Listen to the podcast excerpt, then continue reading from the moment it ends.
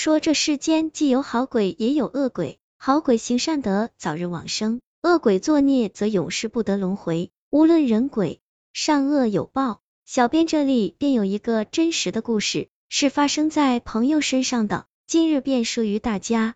也许这样的事也曾发生在你的身边。欲知后事如何，请看下方。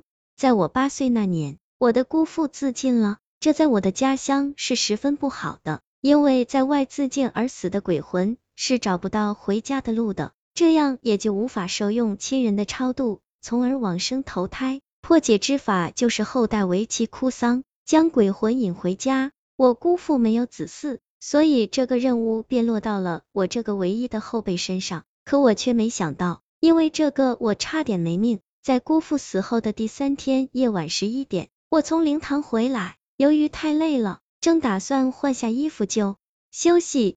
可当我正走到衣橱前，便被眼前的一幕吓得手脚冰凉，连话都说不出来。我想有的人已经猜到了，我在衣橱前的镜子里看到了我那死去没多久的姑父，他那面无表情的脸苍白的没有一丝血气，只有眼白的眼睛直直的盯着我。妈妈似乎感应到了什么，当时还在洗漱的她连脸上的水都未擦干就赶到我身边，妈妈在身边让我瞬间安心了许多，之前的极度恐惧马上得到释放。我靠在妈妈怀里哭的上气不接下气，不清楚怎么回事的妈妈只有不停的拍打着我的背部，安慰着仔仔别怕，有妈妈在，什么事都不会有的。在妈妈的陪伴下，我竟也昏昏的睡着了。可到了夜半，我就发起了高烧，神志不清，手脚却是冰凉的。我还起床用冰凉的手把屋里的每个人都拍醒，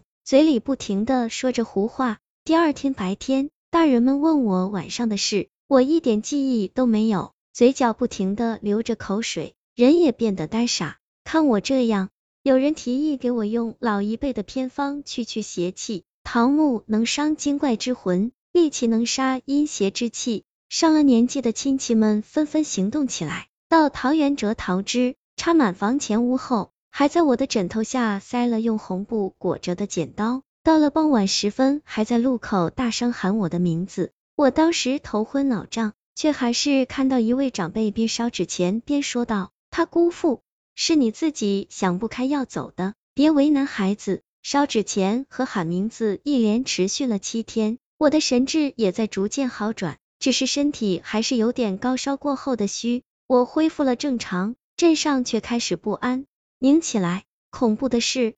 不断的有人说晚上路过姑父上吊自尽的那棵树时有异样，有的人说骑自行车时感觉脚下无力，像是踩空圈，破口大骂才摆脱这种险境，还有的则是吐口水。这条路一下出名了，夜行的人一定要结伴才敢走，独行的人就准备一根粗铁棍，有备无患。镇上的老人们说，姑父是在找替身，找到才好投胎，不到两年。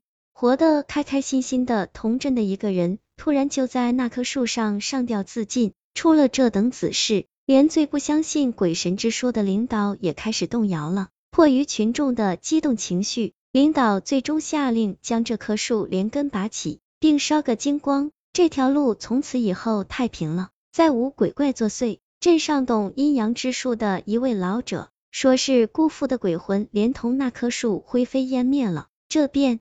是他害人的果报。